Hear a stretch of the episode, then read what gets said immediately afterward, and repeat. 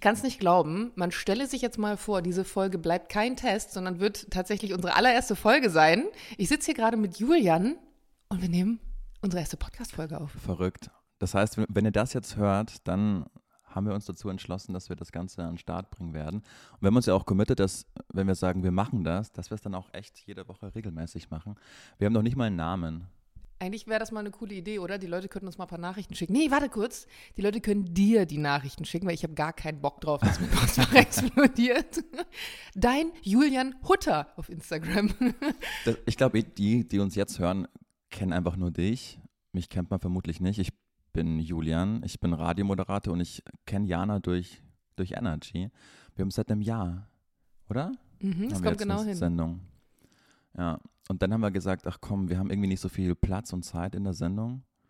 Lass uns mal hier zum Quatschen treffen einfach. Das war total cool. Wir hatten nämlich immer richtig spannende Gäste und hatten auch gemerkt, so es ist nicht so richtig das Volumen da, um krass in die Tiefe zu gehen. Und Julian und ich sind auch so unterschiedlich und in vielen Sachen aber dann doch so gleich, dass wir gesagt haben, wir brauchen irgendwie einen anderen Rahmen. Und was würde sich da besser anbieten, als wenn sich die beiden Charlottenburger Medienheinis einfach mal einmal die Woche treffen und so über das quatschen, was so ansteht. Ich habe übrigens nicht immer so eine geile Stimme wie jetzt. Also, ich bin ultra fertig. Wir hatten nämlich gestern, gestern war der große, wichtige Tag für Radiomenschen. Die MA-Zahlen sind veröffentlicht worden, die Marktanalysezahlen. Und vor allen Dingen wir beim Privatradio schauen ganz arg auf die Zahlen, weil wenn wir viele HörerInnen haben, dann haben wir auch die Möglichkeit, mehr Geld für Werbung zu verdienen. Und die Zahlen waren so gut, dass es gestern ein sehr langer Abend wurde und ich mit ganz kleinen Äuglein jetzt hier sitze. Aber ich habe, ähm, das war gestern ganz krass, das war wieder wie früher, also ohne vor Corona. Ich bin dann mit den drei Leuten, noch die dann noch im Sender waren, mit der S-Bahn dann zu dem Ort gefahren. Man hat schon ein bisschen vorgetrunken. Mhm. Und dann habe ich mir überlegt, jetzt kann ich ein ganz neuer Party-Julian sein. Weil früher habe ich mich immer so verpflichtet gefühlt, dann kennst du das auch vor allen Dingen in so Business-Partys, wenn du dann mit Leuten stehst, auf die du eigentlich überhaupt gar keinen Bock hast, aber dann hast du immer Nein, kenne ich nicht. Ich habe immer Bock auf Natürlich. jeden. Ich möchte das betonen an dieser weil man Stelle. in, in den Medien auch immer Bock auf alle hat, weil sich nie Leute unnötigerweise wichtig machen. Ähm, und dann habe ich immer die beneidet, die, wenn wir dann so in Vierergruppen waren, der eine Typ, der dann einfach gegangen ist, weißt du? Und den habe Mhm. Ich immer me. beneidet, genau. Und ich habe aber nie den Mut gehabt, so zu sein. Und gestern habe ich einfach gedacht, naja, zwei Jahre war jetzt keine Party. Lass jetzt mal der Typ sein, der einfach geht. und ich habe es knallhart durchgezogen. Hast du niemandem Tschüss gesagt? Ich habe niemandem Tschüss gesagt. Chef? Nein, weil bei der letzten MA-Feier, ähm, da wollte ich wirklich um 12 gehen und bin um 3 gegangen, weil ich dann in lauter Hände gefallen bin. Ähm, aber das war, also das habe ich durchgezogen. Ich merke jetzt, ich bin 27 geworden. Du hast mir übrigens nicht gratuliert. Danke dazu, Jana, am letzten Mittwoch. Scheiße, Ja, und du hast Erzähl mir- doch keinen. Nein, Na- du na hast mir Geburtstag. Nein, ich hab, wir haben, das war so witzig, weil wir haben noch drüber gesprochen, einfach in der letzten Sendung und du meintest so, bis nächsten Mittwoch. Ich so, nee, nächsten Mittwoch ist keine Sendung, da habe ich Geburtstag. Ah, klar, du hast ja vor mir Geburtstag. ich so, Hä, genau nee, richtig. du hast mir gesagt, ich bin nicht da. ja, weil ich Geburtstag hatte. Ja, das hast du nicht gesagt. Natürlich. Auf gar und dann, keinen Fall. Natürlich. Und dann hast du mir eine Sprachnachricht geschickt und die habe ich nicht angehört, weil ich viele an dem Tag bekommen habe und dachte, ach, guck die Diana, ist, sie- ist ja süß, hat sie mir zum Geburtstag gratuliert. Und dann voller Erwartung dachte ich, was macht Diana jetzt? Singt sie für mich? Sagt sie, ey, Julian, wir kennen uns jetzt seit einem Jahr, ich finde es so toll mit dir. Ähm, ja, ganz kurz, äh, wegen nächster Sendung. Flo meinte, du bist nicht da, was sollen wir am Donnerstag aufnehmen? Julian, es tut mir absolut leid. Wir kennen uns jetzt seit einem Jahr. Es ist so schön mit dir und manchmal auch so furchtbar. Warum es gibt, furchtbar? Es gibt Tage, an denen ich aufwache und denke mir, oh, heute zu Energy mit Julian. Haben wir da Bock drauf? Aber, Aber, liegt's liegt's Gro- an mir oder liegt's an der Sendung? ja, nee, es liegt schon an dir. Wieso? Was soll ich sagen? Die Sendung ist einfach grandios. Also manchmal ist es halt einfach so, dass ich halt keinen Bock auf dich habe, Julian. Aber weißt du, was das Schöne ist? Mhm. Wir kennen uns jetzt so lang, also so lang hört sich so lang an, aber es ist ja gar nicht so lang. Und trotzdem haben wir einfach so eine Nähe, dass ich dir sagen kann, ey, manchmal habe ich keinen Bock auf dich. Und jetzt gerade, wo du hier sitzt, ist aber ziemlich, ziemlich nice, dass du da bist. Und ich freue mich total, dass wir das machen. Ja, ich mich auch. Und ich freue mich und hoffe, wir werden uns vielleicht auch äh, nächstes Jahr nochmal hier einfinden. Dann habe ich hoffentlich die an nächste deinen Folge dann Geburtstag auch gedacht. Genau. Jedes Jahr eine Kracherfolge. Das Erfolgsrezept. Nein, das sei verziehen, weil das. Witzige war ja, dass Flo, mein, unser Chef, ähm, mit dem ich wirklich ein gutes Verhältnis habe, der hat mich auch immer am Geburtstag angerufen und der ruft mich nie an. Mhm. Macht immer eine Sprachnachricht. Und dann dachte ich so, ach cool, Flo, Flo ruft gerade an. Schön. Nachdem ich deine Nachricht angehört habe. Und dann Und- hast du gepetzt. nein, nein, nein. Und ich so, hey, Flo, Äh, Jo, ganz kurz, wegen morgen, du hast ja heute frei, aber morgen mü- müsstest du früher ins Sender kommen, wenn ein Interview ist. Geht das klar für dich? Ich so, ja. ja, okay, ciao. Und ich dachte, ach so, das ist jetzt das ignorante Berlin, von mich jeder. Nee, das hat, glaube ich, nichts mit Berlin zu tun, sondern Flo und ich ticken einfach ähnlich. Und ich muss ganz ehrlich sagen, ich habe Facebook noch aus dem einzigen Grund, weil es mich daran erinnert, wann Leute Geburtstag haben. Und zum Glück habe ich Das so einen stimmt. Kalender, wo man auch eintragen kann, jährlich wiederholen. Also ich schreibe da schon die Geburtstage rein. Das mache ich jetzt auch mal direkt. So, warte mal, ich gucke mal jetzt eben in den Kalender, ob du da drin stehst oder nicht. Wahrscheinlich nicht. Der wievielte war das nochmal? 23. Der 23. März. Ja, guck mal, was hier drin steht. Mod-Coaching bei Matze, Aircheck bei Florian und Periode. Also das waren die wichtigen Dinge, die da passiert sind. Wow. Aber ich schreibe jetzt einfach mal deinen Geburtstag dazu, Julian. Julian Hutter. Und das kann ich auch direkt für die jährliche Wiederholung einspeichern. Sehr gut. Danke, dass du mich daran nochmal erinnert hast. Sehr, wann hast du eigentlich? Sonst vergesst. Du hast jetzt doch auch irgendwann, oder? Ich habe am 17. April. Übrigens, ich bitte alle Menschen, die diese Folge vor, unserem, vor meinem Geburtstag hören sollten. Ja. Ich hatte schon mal an Ostern Geburtstag, Ich vor 15 Jahren oder so. Und ich weiß noch, dass es an dem Tag geschneit hat und ich Ostereier im Schnee gesucht habe. Das war eine super fancy Kombi. das eint uns. Ja. Ähm, Weißt du, was das Traurigste der Welt ist? was denn? Ich wohne ja äh, ähm, an einem Platz, wo viele Prominente wohnen. Ja. Und ich wohne auf einem Italiener quasi. Also der wird auch betrieblich genutzt, äh, das Gebäude, in dem ich wohne. Der ist echt toll. Und jeden Tag, wirklich jeden Tag, Jana, ist da Kathi Karrenbauer. Die Schauspielerin, die irgendwie in den Nullerjahren groß war mit dieser Sendung ähm, Hinter Gittern der Frauenknast. Ja, Dann ja. war sie irgendwie privat insolvent, war beim Dschungelcamp dabei und seitdem tingelt sie dich, sich durch ein paar kleine Rollen, zuletzt irgendwie bei Eldorado KDW. Und die ist, Da wir- war sie? Mhm, ja, da hat sie nur ganz kleinen Ach so, Auftritt ich gehabt. sagen, weil ich erinnere mich da gar nicht dran, aber ich fand die Serie echt gut. Ja, die war toll. Ähm, aber die war in der ersten Szene dabei, die hat den Wagen gefahren. Ah, okay. Ach ja, stimmt. Ich erinnere mich. Ja. Ich habe dann noch gedacht damals, ach witzig, sie ist jetzt hier und äh, ich dachte nämlich zu dem Zeitpunkt, okay, wenn sie so jemanden da besetzen, Ja. dann kommt die bestimmt nochmal vor. Dann hat sie irgendeine Rolle, die irgendwie später nochmal irgendwie wichtig wird, aber war ja gar nicht Nee, so. überhaupt nicht. Nee, genau. Und also Kathi Karrenbauer zeichnet sich damit aus, dass sie einfach eine Stimme hat, die vom anderen Stern ist, Ja. weil sie einfach, also wenn die mit mir gestern feiern gewesen wäre und die jetzt zum Reden anfangen würde, dann würden die Fledermäuse von den Decken runterfallen, weil sie einfach so tief sprechen würde. Ähm, und, und die sitzt wirklich, es tut mir so leid, die sitzt jeden Tag, weil die auch da bei mir in der Hut wohnt, bei diesem Italiener.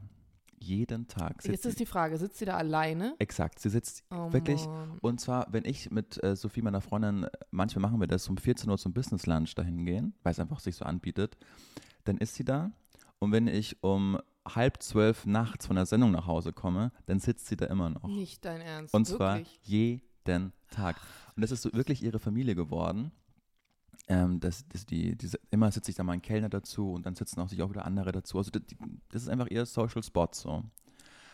Und dazu ist ja nichts einzuwenden, wenn das so ihr, ihre Vorstellung von Glück ist, bitte, das ist ja toll. Ja, ne? müsste man sie mal fragen. Aber dann am Sonntag ähm, bin ich nach Hause gekommen, war ich mit dem Hund noch draußen um, nach dem Tatort um 10 und dann sitzt sie da auch mit einem Weinglas. Das Traurige ist nur, am Sonntag hat er gar nicht auf, der Italiener. Was? Ach, Und das, hat mir mein, das hat mir mein Herz Oh gebrochen. Mann, das ist, ich kann das total verstehen, wenn man so eine emotionale Bindung zu seinem Lieblingsrestaurant Ja, ja, hat. Ich ja hatte auch das als cool. Kind schon. Wir hatten so einen Griechen, wo wirklich seit drei Generationen meine Familie hingegangen ist. Ich habe da als Kind dann mit die Tische abgeräumt und so. Ja. Und wir haben jetzt mittlerweile auch so einen ähm, bei uns hier in der Nähe. Und da ist es wirklich so, du gehst nicht zu diesem Italiener, um italienisch zu essen, sondern du gehst zu diesem Italiener, um deine italienischen Freunde zu besuchen, beziehungsweise deine Ja. sizilianischen. Und dann kriegst du noch mega geiles Essen dazu. Und es ist wirklich so, wenn wir da hinkommen, ich werde da in den Arm genommen, gedrückt. Äh, sie setzt sich manchmal mit dem iPad dahin und zeigt mir ihren Rosengarten. Zwischendurch wischt sie durch, dann sind da so ein paar Füße, die sie fotografiert hat. oder ihre Nichten und Neffen und so. Und es ist einfach ein schönes Gefühl. Ja. Aber wenn du dann, also ich würde nicht auf die Idee kommen, mich da sonntags Und hinzusetzen. da habe ich nicht gelacht, da war ich einfach nur ganz tief traurig. Ja, das verstehe Weil das, ich. das Bild, das ist ja dunkel. Also sitzt ja auch, weil sie raucht ja Kette. Sie saß draußen. Alles war dunkel. Die, die Straße war leer. Und sie sitzt da mit einem selbst mitgebrachten Weinglas und schenkt sich nach. Also wahrscheinlich sitzt sie, äh, wohnt sie wirklich tatsächlich genau da in der Nähe und ist einfach Die zum wohnt da. Ich Rauchen, weil auch- auch vielleicht hat sie keinen Balkon. Vielleicht ist sie einfach runtergegangen und dachte, ich setze mich halt dahin, weil ich sitze ja sowieso immer. Ich kenne ja meinen, meinen Stammplatz, da gibt es vielleicht schon so eine Kerbe im Tisch, wo ihr Weinglas immer steht und ja. das Kissen hat schon so ne, die Form von ihrem Po angenommen. Und deswegen sagt sie, ich gehe einfach runter und rauche dann da. ja, wir sollten sie mal einladen und dann bei dem Italiener aufnehmen, weil ich glaube, sie. Jetzt ist die Frage, schneidet man sowas jetzt raus, in der Hoffnung, dass ich sage, nein, Jürgen, auf gar keinen Fall. Obwohl, es könnte tatsächlich auch spannend sein. Vielleicht Die ist bestimmt tun. hochspannend. Also, Ja. Ähm, kennst du die, kennst du auf Facebook? Das- da, da, sehe ich ja auch dich ein bisschen. Jetzt kommt's. ähm, wo du dann für irgendwie 15 Euro ähm, die so, so, so personalisierte Sprachnachrichten oder Videobotschaften aufnehmen kannst. Und das sind dann immer Menschen. wie? Ja, da, da kannst du dann so durchswipen und dann ähm, schenkt deinen Freunden eine 20-sekündige Sprachnachricht personalisiert von eben äh, Claudia Obert. Oh mein kannst- Gott, das ist komplett an mir vorbeigegangen. ich genau, keine und das ist so witzig, weil ich mache mir immer einen Spaß, du kannst ja dann so swipen, wenn du dann kennst, und man kennt einfach niemanden, aber Kathi Karrenbauer ist auch immer dabei. Und, für, und das finde ich so demütigend, weil ähm, das ist auch gerankt, also nicht gerankt, aber so zum Beispiel Thorsten Legert, kennst Ja, du den? Genau. ja. Der kostet zum Beispiel, das Wer kostet, kennt ihn nicht? das kostet zum Beispiel 150 Euro. Dass er eine personalisierte Genau. Sprachnachricht schickt. Hans Entertainment kostet aber nur 15 Ich Euro. möchte kurz an dieser Stelle betonen, dass meine Follower regelmäßig Sprachnachrichten von mir bekommen, umsonst. Ja, du solltest wenn ich darüber einfach zu faul nachdenken. bin, zurückzutippen. Vielleicht sollte ich da wirklich ein Business draus machen. ja, und Kathi Karrenbauer ist da auch immer mit dabei. Oh Mann. Ja, aber das ist wirklich witzig. Wir, wir sollten, ich müsste das nächste Mal vorbereiten, aber das, das müssen wir gemeinsam durchschauen, weil die, die Hälfte kennt man nicht. Und dann, wie, wie demütig ist es dann, wenn du dann eh schon so gefallen bist? Ich meine, die war ja richtig groß in den Null, Nullerjahren. Und dann schickst du irgendeinem Hans-Peter zum Junggesellenabschied. Du weißt, du wirst einfach nur verarscht. Peter, die Kati hier. Genau, naja. Das fand ich auf jeden Fall, das war mein Low der Woche, als ich das gesehen habe. Es hat mir richtig krass leid getan. Was war dein High der Woche, Julian? Gestern die Zahlen, die rausgekommen sind. Wir waren ähm, sehr gut. Wir haben ein Rekordergebnis eingefahren. Das finde ich immer so krass, weil ich, ich höre ja privat kein Radio. und das Erste, wenn ich mich immer irgendwie vorstelle und äh, ich sage, was ich beruflich mache, dann kommen immer kommen genau zwei Reaktionen. Erstes, krass, mit dem ich gar nicht klarkomme. weil, Hä? Ich bin, also, Warum krass? Ich glaube, genau. krass ist erstmal so die Re Reaktion, weil man ja selten Menschen trifft, die man jeden Tag irgendwie hört und Mhm. konsumiert, aber gar nicht persönlich kennt. Das ist ja so ein bisschen wie wenn du jemanden triffst aus deiner Lieblingstelenovela, dann ist auch so, ach krass, du spielst da und damit, Ja. weil man irgendwie denkt, das ist so nahbar und gleichzeitig so fern. Aber wie war das bei dir, als du dann zum, zum ersten Mal irgendwie äh, zu uns ins Radio gekommen bist und dann auch die erste Sendung mit mir moderiert hast?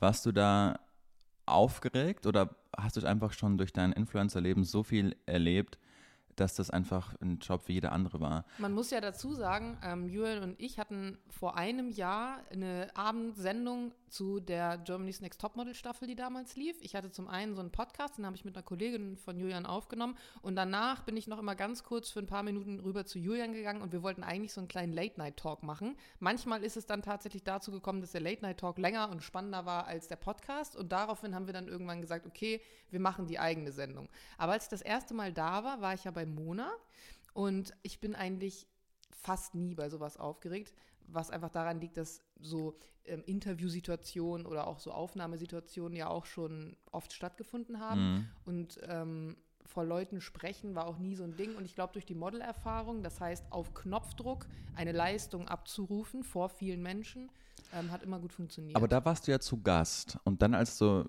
quasi gehostet hast mit mir, warst du da noch ein Da Stück war ich nämlich dann Ja, aufgeregter. witzig. Ja.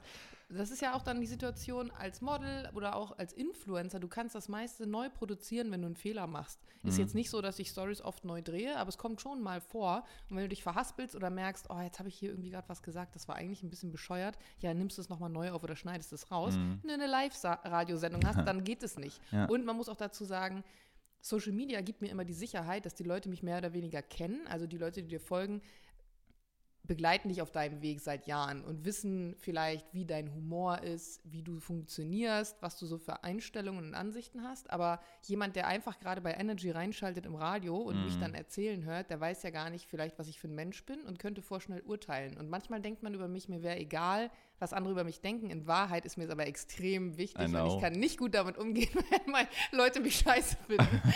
I know. Ähm, na genau, aber äh, worauf ich eigentlich äh, zu sprechen kommen wollte, ist, wenn ich dann Leute kennenlerne und ihnen das sage, dann ist genau, für uns ist es so selbstverständlich ein Radiostudio oder Influencerin, Model, Moderator. Ähm, aber für viele hat es immer noch so ein sowas Spezielles, wenn ja. man Radio ist. Und das vergisst man ja komplett nach mhm. Sendung 3, mhm. dass das was Spezielles ja. ist. Aber die, die meiste Antwort, die ich bekomme, ist dann, oh krass, ich höre aber überhaupt kein Radio. ja, das, wirklich? Ja, ja, und, und das höre ich wirklich fast permanent, wo ich mir denke, ja, okay, Bro, so, wenn du mir sagst, dass du Bäcker bist, sag ich ja auch nicht, ja, ich kaufe überhaupt kein Brot. Also, Stimmt. weißt du so, warum macht man das? Weißt du was? Ich sag, ich sag dir ganz genau, warum die das machen. In dem Moment, wo du sagst, du bist Radiomoderator, ja. geht ja damit auch die, das Gefühl einher, dass viele Menschen dich kennen. Hm. Diese Person kennt dich nicht und hat in dem Moment das Gefühl, verdammt, ich kenne den nicht. Ich muss mich eigentlich entschuldigen dafür, dass ich den nicht kenne, weil man müsste ihn kennen. Also sagen sie, ich höre kein Radio. Bei ja. mir ist es nämlich ganz oft so, wenn Leute dann rausfinden, dass ich nicht nur Influencer bin, sondern auch so ein bisschen Modelzeug mhm. nebenbei gemacht habe und wissen, dass ich vor neun Jahren bei Germany's Next Topmodel war. Ah, ich gucke aber gar kein Fernsehen oder ich gucke Topmodel nicht. So als müssten sie sich jetzt dafür rechtfertigen, dass sie nicht wissen, wer ich bin. Und ich sage da jedes Mal, ja, ist ja kein Ding, kein Problem, weil mittlerweile ist mir das auch fast schon unangenehm, damit so in Verbindung gebracht zu werden.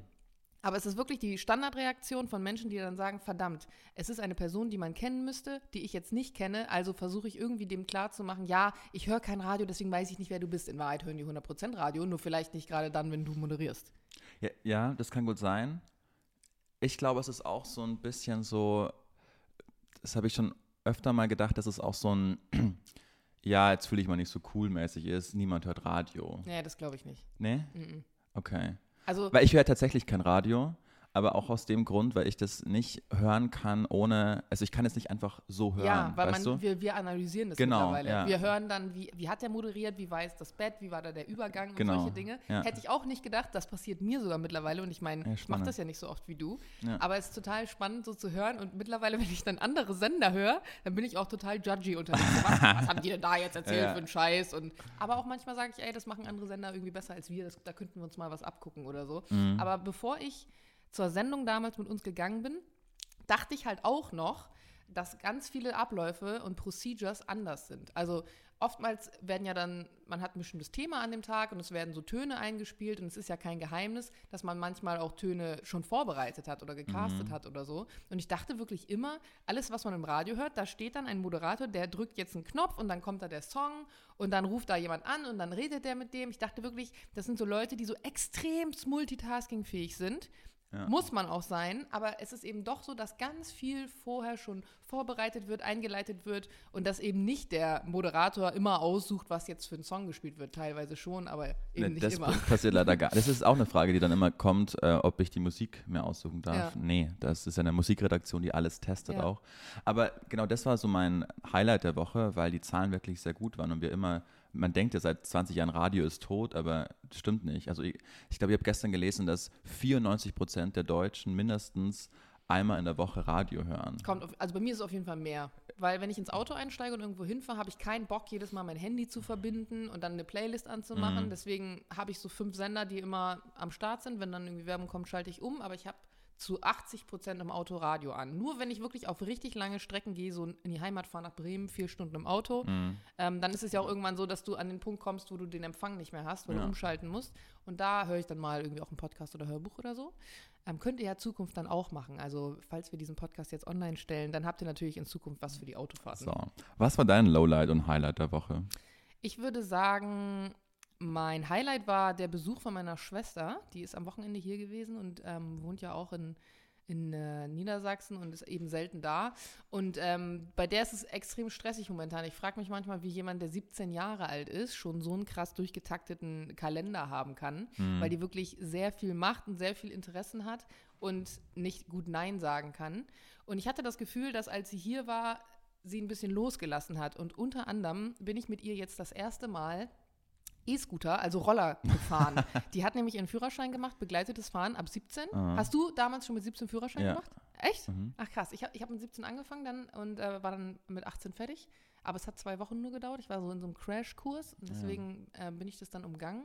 Und das Witzige ist, dass du tatsächlich mit 17 begleitet Roller alleine fahren darfst. Obwohl ja eigentlich die, der Straßenverkehr der gleiche ist. Die Regeln sind auch die gleichen. Du fährst ja mit einem Roller auf der Straße. Genau, aber ich glaube, da geht es einfach darum, du darfst ja mit 16 oder 15 schon Roller fahren. Ja. Und wenn du dann quasi, du hast ja die Führerscheinprüfung bestanden und deshalb darfst du dann auch Roller fahren. nur Ja, halt aber eigentlich, Auto. also auch das mit dem Rollerfahren mit 15 oder 16, Ja. denke ich mir mit diesem begleiteten Fahren ab 17, also was genau ist der Sinn dann davon? Das Weil, war, das war ja so ein krasses Ding. Ich bin ja auch eher ländlich in Erding aufgewachsen, in Ja. Oberbayern. Und ähm, da, da ist ja nichts. Da fährt irgendwie alle zwei Stunden mal ein Bus nach München. Mhm. Und da hatte jeder einen Roller. ja. Aber ich bin ja auch da, wo meine Schwester jetzt groß wird Ja. in Niedersachsen, ähm, paar Jahre aufgewachsen. Ich war vorher in Bremen, dann sind wir umgezogen, als ich 15 war und ich bin aber noch in Bremen zur Schule gegangen Ja. und musste jeden Tag über die Weser mit der Fähre, Oh um zur Schule zu kommen. Und diese Fähren sind natürlich auch nach Zeit getaktet. Mhm. Und jetzt stell dir mal vor, du bist dann mit deinen ganzen Schulkollegen nachts feiern auf der Bremer Seite, kommst dann um äh, 3 Uhr morgens an der Fähre an mit deinen Stöckelschuhen, deinem Minirock und halb drunken und die Fähre fährt gerade weg und kommt erst in einer Stunde wieder und du stehst dann da nachts. Also es war der absolute Mega-Abfuck. Ja. Ich bin mit 18 sofort wieder ausgezogen, aber ich hatte auch immer einen Roller und dieser Roller war ein Rex-Roller, diese schönen Baumarktdinger und hatte regelmäßig irgendwelche zugedreckten Zündkerzen, sodass ich eigentlich fast jeden Tag auf der Fähre stand, meinen Roller halb auseinandergebaut habe, diese Zündkerze kurz gewechselt habe, damit ich auch wieder von der Fähre runterkomme, denn regelmäßig musste ich wieder mit der Fähre zurückfahren, weil mein Roller nicht mehr ging. Ja, da wussten meine Eltern, wenn sie das machen, dann wird der Roller zwei Tage halten, weil ich, ich, ich wüsste nicht mehr, wo beim Roller eine Zündkerze ist. und da habe ich von meinem Firmengeld, von meinen Eltern, ich habe drauf ge gespart und von meinen Großeltern durfte ich mir dann so ein, äh, so ein, so ein Peugeot Speedfighter. Oh, ich habe gar keine Ahnung, was das ist. Den alle nur Speedy genannt haben. Es gab bei uns immer zwei Roller, ist fürchterlich langweilig gerade eigentlich, aber es gab, aber es gab Speedies und, und Aeroxe. Aeroxe waren von Yamaha und die waren ausgelegt dafür, um krass getuned zu werden, Aha. währenddessen ich einfach nur von A nach B kommen wollte. Und, Julian, Ja. war er getuned? Nee, er war, also er ging schneller, äh, du musst den ja drosseln auf 25. Das hat Ja. niemand gemacht. Das hat man Das ist sofort aber mit dem Mofa-Führerschein. dann. Genau, exakt, ja, ja, Ja. Mit 15, oder ist egal. Aber in Oberbayern, da ist ja nichts. Also die Polizei hatte nichts zu kontrollieren und dann haben die sich immer auf die Lauer gelegt, um so kleine 15-, 16-jährige Rollerfahrer zu ficken. Original und vom Dorf. holy moly, haben uns die gefickt. Also, ich, das, das war mein erster krasses, da war ich so nervös, da hatte ich so viel Glück. Da äh, bin ich äh, mit dem Roller gefahren und waren auf so einem Parkplatz von einem Getränkemarkt und hinten saß jemand drauf, der auch nicht mitfahren durfte. Darf man nicht. Nur alleine darf man ja fahren. Und dann kam, und dann hat die Zeit. Äh, warte mal kurz, wirklich? ja, Also meine Schwester ist aber mit mir hinten drauf gefahren. nee, darf man nicht. Was? Hä, wie? Er ist dann auch ab 17 oder so. Achso, ja gut. Genau, und dann, ähm, dann kam die Polizei, weil die an dem Tag, es ging dann auch in der WhatsApp-Gruppen rum, dass die auf der Lauer sind. Was, also ganz, wollen wir mal über das Prinzip Warte mal ganz kurz, warte Dorfpolizei. mal ganz kurz. Ja, aber mit als du 15 warst, gab es noch gar kein WhatsApp.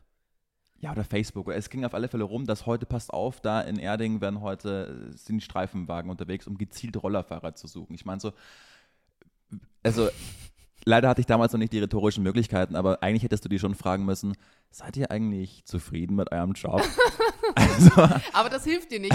Das ist halt die Sache. Da sei lieber wie eine Flugbegleiterin. Du willst ja aus der Situation rauskommen, ohne dass du Probleme hinterher hast. Du kannst das natürlich fragen, aber dann werden sich ja wahrscheinlich noch eine halbe Stunde zulabern Ja. und alles Mögliche Ja, machen. und seien wir ehrlich, sie sitzen immer am längeren Hebel. Weil dann, ähm, dann weiß ich noch, war ich auf diesem Parkplatz und dann kam die Polizei eingebogen und gedankenschnell, war ja Privatparkplatz, habe ich den Roller ausgemacht. Das heißt, sie konnten mir nichts. Ich war gerade dabei, auf die Straße einzubiegen und das wusste jeder. Und dann, aha, und dann haben die wirklich, die haben sich so, die waren zu dritt einfach, sind um uns rum, ka kaum, dass sie die, die Waffe irgendwie geladen auf uns gerichtet haben. Was? Sie haben die Waffe Nein, geladen auf euch natürlich gerichtet. Und dann äh, ging es, ja, und wie viel fährt der Roller? Da vor der Frage hatte ich Angst, wer durfte offiziell nur 25 gehen, aber ging irgendwie halt 50, 60. Und wenn die so einen Prüfstand dabei gehabt hätten, hätten die das testen können. Hatten sie zum Glück nicht. Dann habe ich irgendwie gesagt, ja, wie man halt, wie man so dumm ist auch mit 16 und sich so überlegen fühlt. Ich keine Ahnung, wenn die Kleine gut drauf ist, irgendwie 60 den Berg runter oder so. Irgendwie so, weil wenn ich Strich 25 sage, glauben sie es mir natürlich nicht. Und ne. So, und dann muss, haben sie irgendwie meine Papiere durchsucht und da hat ein so ein Versicherungswisch gefehlt. Und dann haben sie zu mir gesagt, zum 16- oder 15-jährigen Julian, ja, okay, wo ist der Schrieb? Ich wollte gerade sagen, musst du den dabei haben? Nein. Doch, musste ich anscheinend. Und dann, also dachte ich, und dann meinte so, wenn ich innerhalb von 24 Stunden nicht diesen Schrieb bei der Polizeistation vorweise, bin ich vorbestraft. Ja, genau.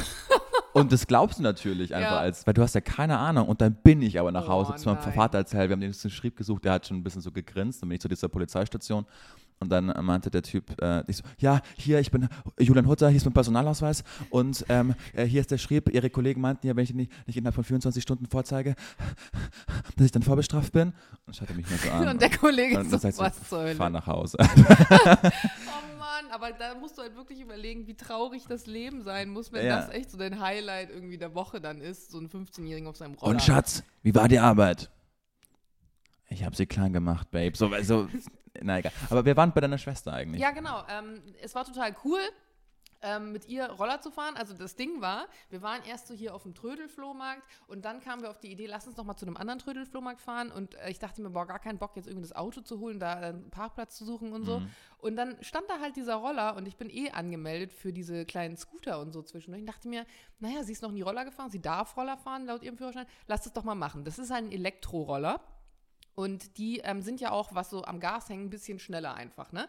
Und der Roller stand praktisch auf dem Fußweg und es ging eine Nebenstraße lang auf die große Hauptstraße. Straße des 17. Juni, wer die in Berlin kennt, ist eine gut befahrene Straße und da ist auch momentan eine fette Baustelle. Also es ist alles ein bisschen unübersichtlich und du musst überlegen, sie kommt halt vom Dorf. Also genauso wie du es gerade beschrieben Ja. hast. Da gibt es eine lange Straße, neben ist ein, ein Deich und ein paar Bäume und das war's. Und sie saß halt noch nie auf einem Roller und hat auch kein Gefühl für diese Balance natürlich. Zum Glück ist sie Reiterin. Das heißt, sie kann das wahrscheinlich recht gut ausgleichen mit ihrem Körpergewicht. Ja. Und dann habe ich auch gesagt, du gibst jetzt hier ein bisschen Gas, das sind die Bremsen und ich saß ja hinten drauf. Und natürlich haben wir uns erstmal fast aufs Maul gepackt, weil sie natürlich kein Gefühl dafür hatte. Also sie sollte dann von der grünen Ampel so auf die Hauptstraße fahren. Ich glaube aber, dass genau so eine Situation für so Teenies komplett wichtig ist. Also denen diesen Vertrauensvorschuss zu geben. Ich habe ja in dem Moment mein Leben sozusagen in ihre Hände gelegt und gesagt, du bist zwar noch nie in einer Großstadt Auto gefahren, geschweige denn sonst irgendwie im Verkehr gewesen, aber ich steige jetzt hinten bei dir auf diesen Roller, von dem Gott. du keine Ahnung hast und lass mich von Das dir. hätte- Ich hätte nie gedacht, dass du das kannst, weil ich hätte das niemals gekonnt. Ich kann die Kontrolle da nicht abgeben. abgeben. Das Ding ist, ich bin mit ihr auch das erste Mal Auto gefahren im Ausland. Wir Aha. waren nämlich zusammen in Island vor Jahren und da habe ich dann zu ihr gesagt, hier, da ist ja nichts. Hm. Setz dich mal hin, wir üben jetzt schon mal einparken und rückwärts fahren, damit du dann in der Fahrschule besser klarkommst. Und es hat von Anfang an funktioniert, weil meine Schwester die Fähigkeit besitzt, zuzuhören, das gut bei sich zu verknüpfen und dann genau das zu machen, was Okay. man ihr erklärt. Und so hat es auch mega gut mit dem Rollerfahren funktioniert. Und seitdem bin ich jetzt jeden Tag Roller gefahren. Ich habe dir am letzten Jahr noch gesagt, wie viel Spaß das Genau, macht. da habe Ja. ich mich dann nämlich auch dran erinnert. Julian hat uns nämlich im Büro besucht und ist dann mit so einem Emmy-Roller da irgendwie Das weggefahren. Und ich war so, hä, Julian fährt mit diesen Rollern? Hm. Irgendwie habe ich das nie so gesehen. Und ganz ehrlich, mittlerweile denke ich mir so, warum das Auto benutzen für so kurze Wege? Exakt. Du hast immer das Parkplatzproblem mit dem Auto. Wir wollen, jetzt, wollen wir Werbung, lass mal Geld drüber wachsen, Emmy, wenn wir jetzt über euch so positiv sprechen. Oder Tier. Ich Oder- bin mit den Tierrollern Oder gefahren. Felix gibt's auch. Ähm, und es macht so viel Spaß im Sommer. Ich fahre nur die vier Monate, wenn es schön ist, fahre ich nur mit Roller rum. Ja, ich liebe Ich das. kann es voll verstehen. Und ich finde es übrigens so unfassbar unfair, dass quasi die Führerscheinprüfung auf dem Land ja exakt so viel zählt wie die in der Stadt. Weil wie unfair ist das denn? Also du fährst in Erding einmal auf die B15, hast einen Führerschein und in Berlin musst du irgendwie durch Kreuzberg schauen, dass du die Türen abschließt, äh, noch in Köln fährst. Also das ist ja so, das ist ja so unfair. Es ist eigentlich schon krass, das Ja. stimmt. Aber auf der anderen Seite denke ich mir, die Erfahrung, also vorausschauendes Fahren und sowas, das entsteht ja so oder so mit der Zeit. Und auf die lange Zeit gesehen wäre es irgendwie strange, wenn du jetzt in jedem Bundesland oder in jeder, ne, dann müsstest du ja nach jedem Dorf, nach jedem Ort irgendwie gucken, dass du eine andere Ja. Führerscheinprüfung hast. Das macht auch wenig Sinn. Es gibt tatsächlich Leute, die sich ja auch nicht trauen, nach Berlin zu fahren. Meine Mutter zum Beispiel, die würde niemals, glaube ich, mit ihrem Auto hierher fahren, weil die schon mit einer dreispurigen äh, Straße überfordert Okay. ist. Also ich mu muss sagen, ich habe damals Führerschein gemacht ja in Bremen. Es ist eher städtisch und nicht so krass ländlich, aber nichts im Vergleich Nee. hier zu, äh, zu Berlin. Und ähm, In Berlin enden auch auf einmal Straßen. Also du bist noch auf so einer Spur und auf einmal endet die. Wenn du äh, beim Fried äh, Siegessäule so einmal rumfährst, also dass dann, Stimmt. dass dann nicht viel mehr Ja. Unfälle passieren, weil das Stimmt. ist so krass unübersichtlich. Da endet auf einmal die, die Spur. Wir waren jetzt in Sri Lanka im Februar und sind da viel mit den Tuk-Tuks unterwegs Ja. gewesen. Und das ist ja nochmal ganz anderes Level, wie da Ja. Tuk-Tuk und Auto gefahren wird. Und lustigerweise sind die Unfallraten da viel geringer, weil man Auto fährt oder auch Tuk-Tuk oder was auch immer, eben nach Situation. Also Mhm. ganz oft gibt es ja solche Vorfahrtsregeln, die du dann aufgrund der Schilder siehst, die aber nicht wirklich Sinn machen von der Struktur her, wie der, der Verkehr da irgendwie fließt. Und in solchen Situationen, wo es eben keine Regeln gibt oder sich zumindest kein Mensch an Regeln hält, sondern einfach fährt, es fährt derjenige, der gerade fährt, so, und die anderen sehen ja, Das dass würde- er fährt und halten dann an. Das würde niemals funktionieren. funktionieren. Never. Also hier ist es wirklich so krass teilweise. Ich weiß noch, dass ich mit dem Roller, ich hatte den Roller hier vom Haus geparkt, auf dem Fußweg, damit natürlich die Autos auf der Straße Ja. parken können.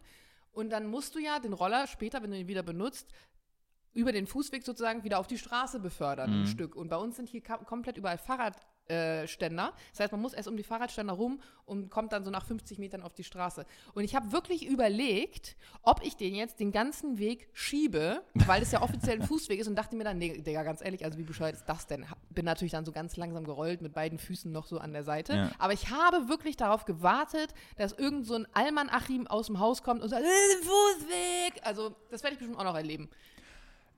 Witzig, wo wir vorher über Polizei äh, sprechen. Letzten Sommer war eine amerikanische Freundin bei uns und Sophie hat äh, Family, meine Freundin in Amerika, hat da auch studiert, deshalb spricht sie so ein krasses amerikanisches Englisch, auch mit dem ähm, Dialekt einfach. Das heißt, man checkt immer, wenn die amerikanisch oder Englisch spricht, checkt man nicht, dass sie Deutsche ist. Und dann äh, war eben, oh, mein, mein Hund schlägt gerade Jana ab, ist ein gutes Zeichen. Und dann war, ähm, sind die zwei auch zum ersten Mal Roller gefahren in der Stadt in Berlin und haben natürlich nur auf Englisch gesprochen, haben den dann geparkt und sind dann kurz über einen ähm, Fahrradweg halt kurz gerollt und haben dann den da abgestellt Ja. und haben halt Englisch gesprochen. Und dann kamen zwei vom Ordnungsamt und dachten, Ah, euch Amis zeige ich es oh jetzt, genau. Und haben dann irgendwie mit Händen und Füßen auf Englisch klar machen wollen, äh, dass das gerade eine Straftat ist. Und This is forbidden. You Ja, can't park genau. the thing here. Busa, hey, Busa möchte auch kurz was sagen. Was ist los mit dir? du willst Attention, ha? Setz dich hin. Auch auf Deutsch. Ja, jedenfalls hätten sie dann, äh, weil sie den Fahrradweg überquert haben und dann die Argumentation war, dass sie nicht auf dem Autoparkplatz geparkt haben und man darf nicht auf dem Geh... Also jeder, man soll Roller auf dem Auto Genau, parken. das war die Argumentation und jeder Emmy in der Stadt oder jeder Roller steht niemals, wenn, das wäre ein Chaos, wenn du mit diesen scheiß Rollern die Autoparkplätze wegnehmen würdest. Was der, Mann vom Ordnungsamt nicht gewusst hat, ist, dass meine Freundin Volljuristin ist. Und dann ging es ab. genau, und hat dann auf Deutsch gesagt, gut, das können wir jetzt schon so machen. Jetzt schreiben Sie mir bitte die Anklage, schreiben Sie es an die Adresse und dann machen wir ein juristisches, eine Gegendarstellung. Und das Ganze ist dann eingestellt worden. Natürlich. Ich hatte witzigerweise eine ähnliche Situation vor kurzem. Es war ja Fashion Week und die findet immer im Kraftwerk statt in Berlin. Kennst du das? ja. Und das Kraftwerk ist auch an einer recht großen befahrenen Straße.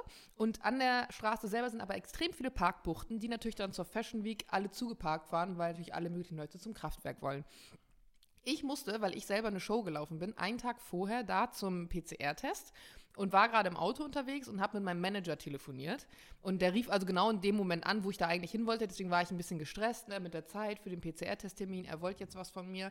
Und bin dann, als ich beim Kraftwerk angekommen war und gesehen habe, es gibt keinen Parkplatz, di- direkt vorm Kraftwerk in so eine Parkbucht praktisch gefahren wo auch eingeschränktes Halteverbot war, habe meinen Warnblinker angemacht und wollte jetzt kurz zu Ende telefonieren, um dann einen Parkplatz zu suchen. Habe auch Warnblinklicht an und hatte noch kurz den Motor an. Ich war gerade so in dieser Verabschiedung, so nach dem Motto, ja, ich rufe dich dann gleich zurück.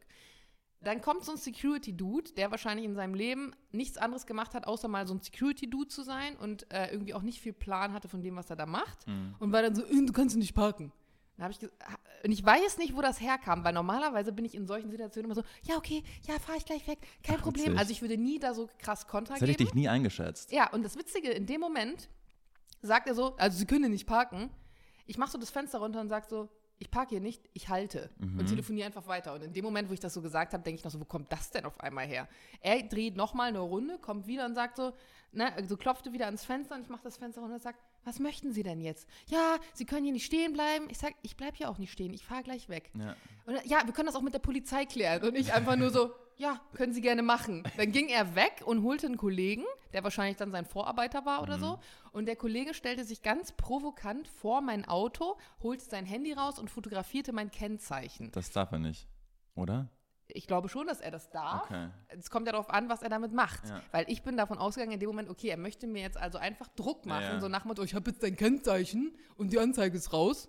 Aber es ist ja tatsächlich so, dass es einen Unterschied gibt zwischen Parken und Halten.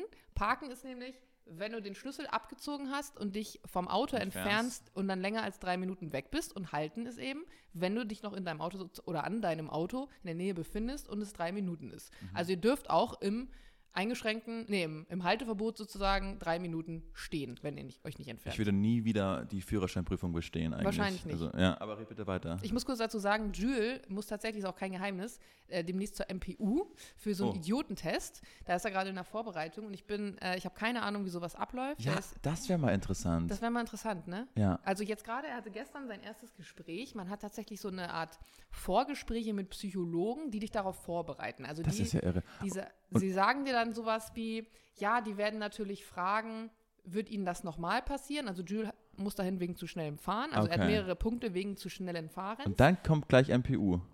Bei neun Punkten.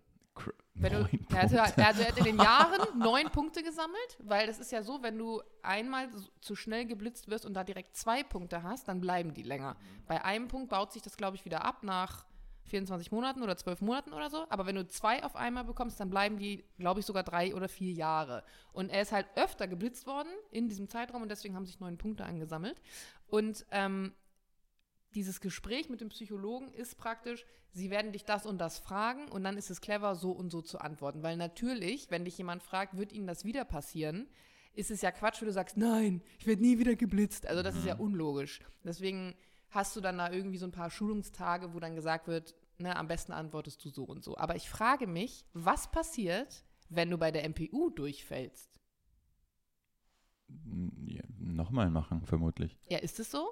Ja, was Ich meine, wenn du beim passieren? Idio das, es nennt sich mal so böse Idiotentest, aber wenn du beim Idiotentest so idiotische Antworten gibst, dass sie sagen, nee, also wir können dem den Lappen nicht wiedergeben, dann ist es ja irgendwie auch dumm, wenn du dann einfach sagen kannst, ja, ich mache das Ganze nochmal, weil offensichtlich bist du ja ein Idiot. Ganz tolle Filmempfehlung. Ähm, Tom Schilling, Oh Boy, da geht es genau auch darum. Hast du ihn gesehen? Nee. ist der beste Film der Welt mit Tom Schilling. So ein Schwarz-Weiß-Film. Äh, hat auch viele Preise gewonnen. Und äh, Tom Schilling ist in Berlin, ist da hingezogen und ist dann auch bei diesem Idiotentest. Und der, genau die, die Situation, wird ihm das nochmal passieren. Dann hat der, der Prüfer halt einfach, so- der hatte den auf den Kieker einfach und hat ihn dann auch durchfallen lassen. Und Tom Schilling versucht eigentlich den ganzen Film über nur einen normalen Kaffee in Berlin zu bekommen. Das ist schön. Das ist ein richtig toller Film. Also auch die Ästhetik des Films ist fantastisch. Von wann ist der Film?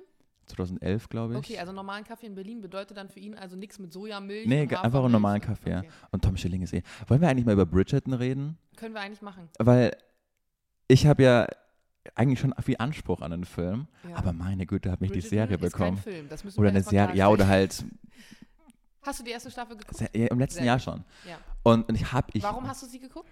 Exakt, darauf wollte ich jetzt hinaus. Wa- Warum ich glaube, warum Bridgerton so erfolgreich ist. Weil die Serie einfach nichts will. Die will nicht wehtun. Die will einfach nur unterhalten. Und in diesen, die, ich, ich glaube, die, Serie hätte vor drei Jahren, als noch alles einigermaßen gut war, nicht so funktioniert. Das kann sein. Sie gibt dir halt so ein Gefühl von Struktur erstmal. Genau, und du weißt, es ist so dein Safe Space. Ja. Du schaust dir an, das wird dich emotional nicht aufladen, du wirst Glücksmomente erleben. Irgendwie die, äh, es ist ja auch schön gemacht alles, die Kostümbildner machen einen guten Job und alles. Und eigentlich habe ich sowas nie angeschaut, ich habe das mal belächelt, aber äh, ich, mein Gott, ich, und das teile ich mir an so in Etappen, irgendwie jede Serie, will ich nicht so wegbingen, weil ich will davon noch was haben. Und einfach, weil du gerade so viel Scheiß einfach hast, du hörst da, ich meine, Corona, so das Ding, was die letzten zwei Jahre irgendwie ähm, dominiert hat, das ist ja nur noch so, ein, so eine Randnotiz. So, Ja. hey, hör mir auf mit dem Scheiß, ja. Ja, ja. Obwohl es ja, obwohl es ja nie mehr Fälle gab als jetzt einfach. Aber durch den Krieg ist es ja, es gibt ja so viel Gefahrenherde. Dann äh, Kim Jong-un ballert jetzt auch wieder mit Atomraketen rum. Den, weißt du so, es gibt so viel Schlimmes auf der Welt und du weißt, wenn du Bridgerton anschaust, da passiert nichts. Das wird dich emotional nicht überlasten. Ja, Du hast, stimmt. du, du siehst irgendwie schöne Menschen, die sich bumsen ab und an. Es ist auch mal nicht schlecht. Es ist einfach, es tut, es ist einfach wohltuend. Es ist mehr oder weniger heile Welt. Ja. Als Bridgerton rauskam, die erste Staffel, habe ich die ziemlich schnell nach Veröffentlichung schon geschaut mhm. und hatte dann das Gefühl, dass erst ein paar Wochen später der Hype losging. Da war ich schon fertig mit der Staffel. Und ich habe überhaupt nicht verstanden, warum es so extrem gehypt wird, weil ich hatte die Serie geschaut und es war eigentlich so eine Art Lückenbüßer, die war ganz nett und das Ende war ja auch irgendwie vorhersehbar und dann war gut. Und dann ging der Hype los und ich dachte mir nur so, Warum zum Geier sind die Leute alle so scharf drauf? Hast du nicht bei der ersten Staffel verstanden, und ich hoffe, ich lege mich jetzt mit keiner Community an, so woke Twitter, vor allen Dingen die feministische Bubble, hat dann so krass auf die Serie oder die gehatet, weil anscheinend sie, die Herzogin, die, sie, die irgendwie 28 Kilo wiegt, ähm, diesen Duke geraped haben soll weil mhm. sie ihn irgendwie geritten hat, um schwanger zu werden. Also sie hat ihn ja nicht geraped in dem Sinne. Genau, aber das, war der, der Vorwurf. Sex war einvernehmlich. Genau, aber der aber Vorwurf. sie hat versucht, obwohl er keine Kinder will, ihn dazu zu bringen, dass sie jetzt schwanger wird. Genau, und da kam der, der, laute Vorwurf, dass das eine Vergewaltigung sei. Und, und dann dachte ich mir so, okay, das, also ist das, ist, hast du das verstanden? Weil ich habe das mit Sophie so, äh, diskutiert und sie meinte, ach Leute, jetzt kommt, kommt also. Ich, hab, ich verstehe den Vorwurf, dass sie ihm ja ein Kind unterjubelt in dem ja. Moment. Und das ist ja ähnlich, wie wenn eine Frau sagt, ich verhüte und nehme die Pille, mhm. damit jemand mit ihr schläft und am Ende nimmt sie eben nicht die Pille, weil sie ein Kind will. Diesen Vorwurf würde ich verstehen und der ist auch berechtigt. Aber eine Vergewaltigung ist ja in dem Moment, wo ein sexueller Akt stattfindet, den eine Person nicht will. Und er wollte ja mit ihr schlafen. Ja. Deswegen verstehe ich den Vorwurf ehrlich gesagt nicht. Gut, aber Bridgerton, zweite Staffel, ich bin noch nicht, ich bin so bei Folge 3 oder 4. Ich bin bei Folge 4, ich habe jetzt genau bei Folge 4 aufgehört, denn Folge 4 endet mit so einem oh, Moment. Okay, dann bin ich dann noch nicht. Und ähm, das fand ich ganz angenehm. Ich würde fast auch schon sagen, dass Staffel 2 besser wird als Staffel 1. Man dachte am Anfang, so in der dritten Folge dachte ich, boah, es ist jetzt eigentlich die komplette Wiederholung von Staffel 1, nur mit einem anderen Hauptcharakter. Also es ist wieder irgendwie eine Frau und dann ist sie auf der Suche und da sind dann irgendwie Sachen, die nicht so laufen, wie sie will. Und jetzt ist aber was in Staffel, in der vierten Folge mhm. passiert, wo man denkt so, ah, hoppala, da haben sie sich doch mal Gedanken gemacht und es ist nicht alles komplett vorhersehbar. Okay. Und das fand ich ganz angenehm, deswegen bin ich gespannt, ähm, wie es noch weitergeht. Mich hat tatsächlich das echt genervt am Anfang bei Bridgerton, dieses klasse, so dieses femme fragil, finde ich oft anstrengend, wenn dann Frauen so in dieser alten Rolle irgendwie festhängen. Ich habe auch tatsächlich vor ein paar Monaten nochmal Sex in the City angefangen zu schauen und ich war so schockiert, weil die Folgen ja aus den 80ern sind, die ersten. Echt so ja, alt? Ende der 80er ist nee. tatsächlich, ja. Und ich habe ich hatte nie vorher Sex in the City geschaut, auch die Filme nicht. Und es ist ja die Legende so. Und dann habe ich geguckt und ich dachte mir so, was zur Hölle schaue ich hier? Weil es einfach voll ist mit so Abhängigkeitsstrukturen, wo Frauen sich wirklich irgendwie, in, also die Hauptcharakter irgendwie, ne, Carrie Bradshaw, sich dann irgendwie immer so extrem abhängig davon macht, was jetzt der Mann gesagt hat und super needy ist. Und ich konnte mir das kaum anschauen und habe dann aber im Nachhinein gedacht, in den 80ern waren ja viele Dinge noch gar nicht so wie jetzt. Mhm. Und es war einfach revolutionär, weil Frauen über Sex gesprochen haben, weil Frauen darüber debattiert haben, wie der Analplug jetzt am besten in ihren Po geht und solche Sachen. Und das war neu und deswegen wurde sie gehypt. Aber dass eben noch so viele alte Strukturen da sind, dass man sich irgendwie doch dem Mann dann irgendwie unterstellt und dem, was er will und den Vorstellungen, die er hat, das wurde gar nicht gesehen, weil das war damals noch normal. Und wenn man mhm. diese Folgen jetzt guckt, ich konnte es nicht aushalten, ich habe es dann abgebrochen okay, tatsächlich. Ich glaube, wenn du das damals aber gesehen hättest, also ist nicht obviously in den 80ern, aber so beim Aufwachsen, dann würdest du es immer noch schauen wollen und würdest ja, darüber hinwegsehen. Das glaube ich auch. Zum Beispiel How I Met Your Mother, das ist so Scrubs mhm. und How I Met Your Mother sind so meine Comfort Zones irgendwie, wenn ich äh, was anschaue. Und das ist eigentlich auch, es sind einige Szenen echt schlecht gealtert mhm. von How I Met Your Mother, aber man sieht da, man will da einfach über hinwegsehen, weil man sich denkt, nee, das ist das ist meine Jugend, meine Kindheit. Das ist einfach perfekt gewesen, so wie es ist. Und, und das kommt, das ist wirklich genau das, was du sagst. Wenn du damit groß geworden bist und es von früher schon kennst, dann schaut man drüber hinweg, mhm. weil es so viele Erinnerungen in einem irgendwie weckt. Ja. Und jemand wie ich, der wirklich 30 Jahre verpasst hat in dieser Serie und jetzt hinten anfängt, für den ist es halt ganz schwer auszuhalten ja. und zu schauen. Wenn ich vielleicht jetzt mit den neuen, es gibt doch jetzt die neue Staffel davon, den Spin-off irgendwie. Ja, geil. Und der hat ja extrem schlecht abgeschnitten. Alle haben sich ja komplett beschwert, dass es eine Katastrophe ist und ich habe es mir auch nicht angeschaut. Aber das ist, glaube ich, dann der Punkt, wenn versucht wird, was Altes dann irgendwie ins Moderne zu bringen, also sich den aktuellen gesellschaftlichen Strukturen anzupassen und das dann eine Enttäuschung wird. Das ist eh so krass aktuell, seit Wetten das ja so gut gelaufen ist im letzten Oktober sind die Senderchefs, also muss ja vermutlich jeder Pitch bei den Sendern so ablaufen. Was ist in den 80ern gut gelaufen? Lass es nochmal neu machen. Also so TV Total ist ja wieder auch danach gekommen. Jetzt ähm, sieben Tage, sieben Köpfe bei RTL. Jetzt sogar der Preis ist heiß. Ey, ganz ehrlich, soll nochmal ich kommen. gucke nichts davon. Ich habe die ersten Puff-Puff TV Total Sachen, aber das bekomme ich auch nicht mehr. Aber äh, so, das ist so, so ein Armutszeugnis auch für deutsche Me äh, oder Kulturlandschaft, wenn man einfach nicht mehr innovativ ist, sondern einfach denkt, ja gut, wir recyceln einfach Altes. Irgendwann bist du aber halt an dem Punkt, wo es nichts Neues mehr gibt, so ungefähr, weil du das Gefühl hast, du hast alles durch. Das ist ein bisschen wie in der Mode. Ich war gestern shoppen. In jedem Laden fühle ich mich, als wäre ich in den 70ern. Es ist alles wieder da. Große Blumenprints, diese ganzen Schlangenverläufe, diese Neonfarben. Ich meine, ich finde Neongrün und Neonorange aktuell richtig cool, aber dann hört es auch auf. Und du kannst in keinen Laden mehr gehen, ohne nur noch Schlaghosen zu finden, super bunte Sachen und solche riesigen Ohrringe. Und ich denke mir nur so, es ist einfach original kopiert. Also es ist nicht mal Ja. irgendwie neu gemacht, sondern es ist einfach original die 70er. Und wahrscheinlich passiert genau das auch gerade so ein bisschen in der TV-Welt, weil natürlich alle versuchen, Netflix wird immer größer, Amazon Prime. Also muss man an alte Erfolge irgendwie anknüpfen. Oder du bist Günter Jauch und machst einfach seit 30 Jahren die gleiche Sendung. Ähm, aber da wollte ich auch, ich habe in der New York Times einen ganz tollen Artikel gelesen. Wir wollen jetzt nicht nochmal über Will Smith. Man muss auch kurz dazu sagen, Julia muss betonen, dass es die New York Times war, weil er ist natürlich so eloquent und gebildet, dass er die Times weil ich liest. einfach fa- fucking intellektuell bin. Ja, gut. Nein, bin ich nicht. Ähm, äh, Fun Nein, will ich nicht, sagt er und denkt sie, Kopf, Nein, weißt du, was, weißt, du, was, ich grad, äh, was mir gerade auffällt, dass ich den Artikel auch gar nicht von mir aus gelesen habe, sondern dass eine Praktikantin mir den ah ja, kommt vorgeschlagen hat. Nee, aber ähm, wir wollen jetzt den Will Smith-Ding nicht nochmal, ich glaube, ich, wenn der Podcast rauskommt, hat jeder darüber. Also selbst wenn es, keine Ahnung, lass warten, bis es Bilanz ist und dann ist es wirklich endgültig vorbei. ähm, aber der Artikel ging darum, dass das auffallend ist, dass über die Oscars noch in den letzten zehn Jahren vermutlich noch nie so anhaltend lange darüber gesprochen wurde, aber nicht, ob der Filme oder die SchauspielerInnen, die ausgezeichnet wurden, sondern nur, weil Will Smith aus der kalten einfach Chris Rock eine runtergehauen hat mit Mitte 50.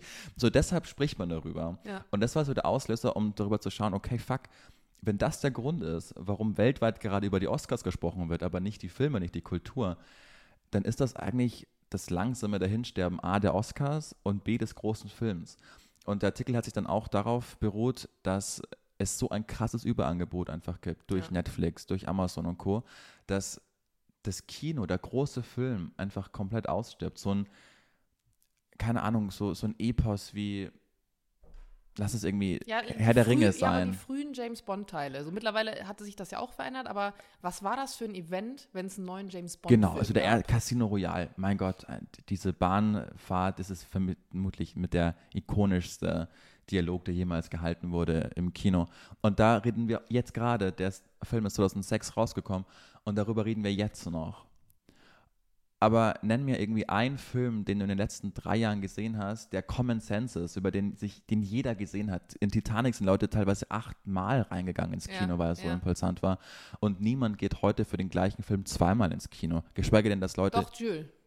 Der Okay. war zweimal in irgendeinem Marvel-Film. Ich weiß nicht mehr in Okay, ja. welchem. Ex- Aber das ist ein gutes Stichwort, weil ähm, das ist auch der Artikel sagt, dass wenn was zieht, dann nur noch so Superheldenfilme. Ja. Und äh, Oscars ist ja immer Anspruch, immer Nische eigentlich, immer Arthouse, immer große Schauspieler. Und das zieht aber überhaupt nicht mehr.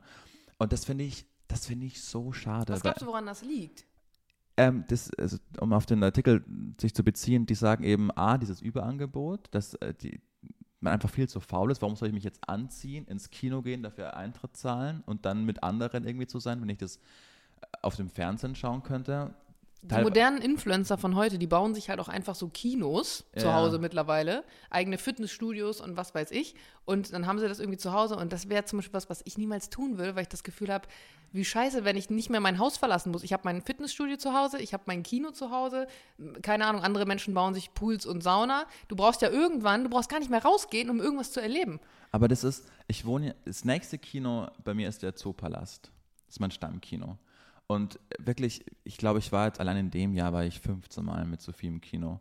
Und es ist so wunderschön, wenn du dann dahin gehst, in dieses, warst du schon mal im Zoopalast? Wo du dann in den Lotionplätzen deinen Gin Tonic bekommst, dann Popcorn, dann kannst du nach hinten fahren, liegst, Ja, liegst das da. ist halt auch noch ein klassisches Kino. Genau. Kino. Und, und äh, wir gehen gerne in die Abendvorstellungen, wenn irgendwie in diesen, kennst du die Kleinkinos äh, im Zoopalast, die so sind wie so Bibliotheken? Nee. Das ist wunderschön. Du musst äh, die Original auf Englisch schauen und dann gibt es diese zwei Kinos, ähm, die sind nur 50 Leute Platz und es ist wie in der Bibliothek. Links und rechts sind überall Bücher, so Kronleuchter. Das ist wunderschön. Das ist halt auch das, was Kino noch so charmant Genau. macht. Man muss aber auf diese Klassik halt auch stehen, Ja, ja. weil die modernen Kinos sind ja alle Hauptsache riesig, Hauptsache laut, Hauptsache super fancy Genau, und spacey. fürchterlich. Und dann schaust du den Film an. Auf, nach Hause weg sind exakt zu Fuß 15 Minuten. Dann redest du über den Ja, das Film ist schön.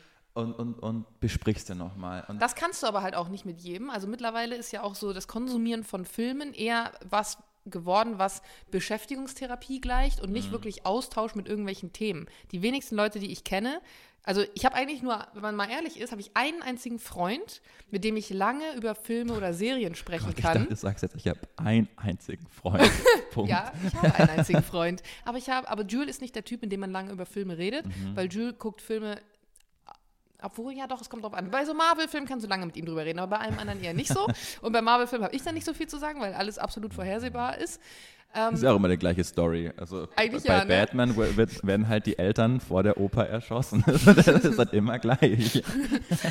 Ähm, aber die wenigsten Leute haben wirklich auch Bock, sich über Filme auszutauschen und über Inhalte so richtig zu unterhalten, weil Film gucken eigentlich nur noch, ja, Film gucken, ne? Das, ist heutzutage, das moderne Date ist ja, lass mal einen Film gucken. Ja, und fürchterlich. Und dann werden, werden irgendwie äh, der Second Screen rausgeholt. Und, dann, und es ist ja auch, weißt du, wie viel Arbeit so ein fucking Film Das ist? ist krass, ne? Und dann äh, weißt du aber irgendwie im Hinterkopf, ja gut, die meisten ist eigentlich die Storyline ist egal, weil dann eh nur auf dem Handy irgendwie geschaut wird und nur die Hälfte wird. Also das ist ja so, Ich denke mir das auch mal so als Regisseur, äh, Regisseur, ein Wort, mit dem ich oft Probleme Regisseur. habe, wenn dann dein Name so vorne eingeblendet wird und du weißt, wie viele Jahre Arbeit das irgendwie war. Und die meisten Leute stehen aber ja auf. Also bei so Filmpremieren zum Beispiel bleibst du ja bis zum Schluss sitzen und meistens gibt es dann noch ein Nachwort. Und normalerweise steht ja jeder beim Abspann irgendwie auf und zieht sich das nicht nochmal rein, außer bei den Filmen, wo man weiß, es gibt noch eine After-Credit-Scene, aber das ist ja nicht immer so.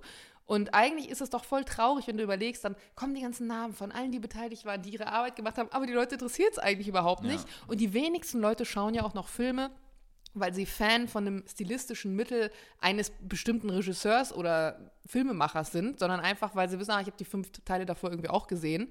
Von meinem Kumpel, die Mutter ist tatsächlich ähm, Drehbuchautorin und der Vater ist ähm, Filmemacher und sie hat zum Beispiel Charité geschrieben. Und da hat sie 13 Jahre dran Wahnsinn. geschrieben, an einem Drehbuch. Das musst du mal Ja, überlegen, 13 Jahre. wie viel Arbeit da irgendwie hintersteckt. Und dann hat sie aber zwischenzeitlich nach der, ich weiß nicht mehr, wievielten Folge oder so, sie jetzt dann irgendwann abgegeben, weil der Film zu sehr abgewichen ist von dem, wie sie sich ursprünglich überlegt Serie, hat. oder? Charité. Genau. Ja. Und sie sagt halt auch, ähm, das ist total spannend, wenn du dann mit Schauspielern zum Beispiel zusammenarbeitest. Und es gibt ja Schauspieler, mit denen arbeitest du gerne, auch in der Filmindustrie, und sagst, die sind unkompliziert, die sind einfach, die spielen das, was sie spielen sollen. Und dann gibt es so Leute, die klassisch Allüren haben, die dann zum Beispiel ankommen und sagen, ja, nee, ich kann jetzt in der Situation aber dann nicht meinen, meinen Arm so schwenken, weil so, so fühlt der Charakter sich nicht. Und sie sagt, Bruder, ich habe den Scheiß geschrieben. Ich weiß, wie der sich fühlen soll. Erzähl mir du nicht, wie mein Charakter sich fühlt. Deshalb wird Lars Eidinger so gerne besetzt, weil er ein grandioser Schauspieler ist und weil er genau sagt, dass er die Arbeit von AutorInnen so sehr schätzt, Ja. dass die sich da hinsetzen und schreiben und sich Gedanken machen. Deshalb würde er sich niemals trauen, zu sagen, ich fühle das aber jetzt nicht so. Ja, das sondern, ist krass. Genau, sondern der macht es eins zu eins, wie es da steht, weil er einfach die Achtung vor den Autoren hat. Und ähm, Bücher sind ja so toll, weil es eben, weil du halt lesen musst, weißt du, also wenn du dich dafür en, entschließt, das zu lesen, dann, dann hast du keinen Second Screen, es wird sich nicht lohnen. Aber das ist auch so, es, ich schreibe gerade ein Buch und es ist so fucking, also es ist, es ist so viel Arbeit. Und da ist ja trotzdem, das liest du ja trotzdem, wenn du es willst, relativ schnell durch. Und das denke ich mir auch immer so, oh Gott, du schreibst da zwei Jahre ein Buch und dann wird es aber, wenn der Leser, die Leserin will, in fünf Stunden durchgelesen. Ja, das, das ist, eigentlich so, heftig. oh, das bricht ja dein Herz Das ist ein bisschen eigentlich. wie Kochen. Ne? Da Ja, genau, du nach drei exakt. Stunden in der Küche Ja, ja. und dann hast du nach zehn Minuten alles aufgegessen. Ich habe ja letztes Jahr meinen ersten Film gedreht, sozusagen. Es ist ein Kurzfilm und es ist auch nur ein ganz kleines Projekt gewesen, aber ich bin eigentlich nur in einem kleinen Teil dieses Films wichtig in der Szene Mhm. und trotzdem haben wir einen ganzen Tag damit verbracht, so Handgriffe in dem Cockpit zu filmen. Es hat den ganzen Tag gedauert, inklusive noch so ein, zwei Textszenen, aber das ist der Wahnsinn, wie, wie lange es dauert, solche solche Szenen aufzunehmen. Und dann sehe ich manchmal Filme mit was weiß ich für einem Bühnenbild und sonst was. Und ich denke mir so, Alter, diese eine Szene, die muss Wochen gedauert ja. haben. Oder auch so Kampfszenen sind ja auch extrem. Ich kenne ein paar Leute, die ähm, bei Vikings mitgespielt haben.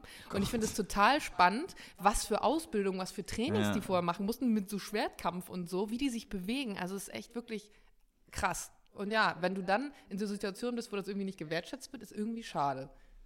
Das stimmt. Ja. Ich habe jetzt bei mir exakt 1643 Takte aufgenommen. Und du? Wie viele Minuten? 54, 47, 48, 49.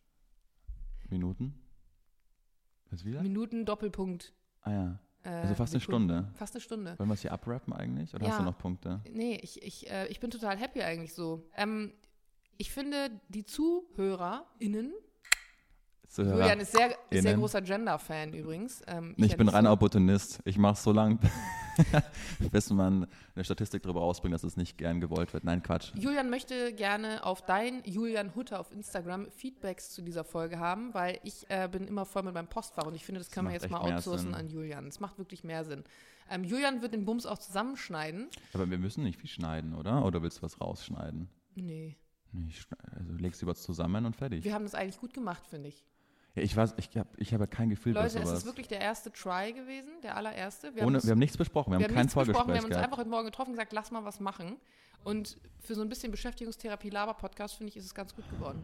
Aber falls ihr das anders seht, lasst uns gern wissen. Dein Kaffee hat mich wirklich gerettet. Ich hatte wirklich in der Stunde ganz viele Momente, wo ich dachte, oh, ich bin so krass müde, aber ähm, das hat mir richtig viel Spaß Ich muss auch gemacht. sagen, Props an dich. Ich finde es richtig gut, dass du überhaupt gekommen bist, weil ich habe gestern Abend um 23 Uhr extra nochmal Jürgen eine Nachricht geschrieben, wann er kommt. Wir hatten nämlich eigentlich 10 Uhr abgemacht, aber ich hatte da so ein Gefühl, dass er eventuell nicht ganz so viel Schlaf bekommt und wollte ihm die Chance geben, noch eine andere Uhrzeit zu nennen. Und dann hat er auch 10.30 Uhr gesagt. Aber auch das, muss ich sagen, finde ich gut. Das Problem ist, dass ich seit sieben wach bin. Verdammt. Und nicht mehr schlafen konnte. Wegen des Hundes? Ja, und Sophie steht dann auch so früh auf und dann genau Hund und mal schauen. Wir haben ja heute noch Sendung gemeinsam. Ja. Heute mit zum Thema Flugangst. Genau. Kannst du die, gut, jetzt ist zwölf. Oh, ich glaube, wollen wir mit dem Hund noch kurz raus eigentlich? Ich nee, du Schloss. kannst gerne mit dem Hund raus, aber ich muss dann auch was anderes machen, leider. Ich gehe jetzt noch kurz in den Schlosspark mit ihr und dann lege ich mich noch ein Stünd, Stündchen hin. Geil. Genau. Benjamin. Ah, dann bis heute Abend, Julian. Dann bis heute Abend. Sag mal, wie ihr es fandet, ähm, worüber wir noch reden sollten. Wir haben jetzt echt einfach, äh, ich habe mir ein paar Punkte aufgeschrieben, die habe ich alle abgearbeitet. Gut. Dann, let's call it a podcast. Tschüss.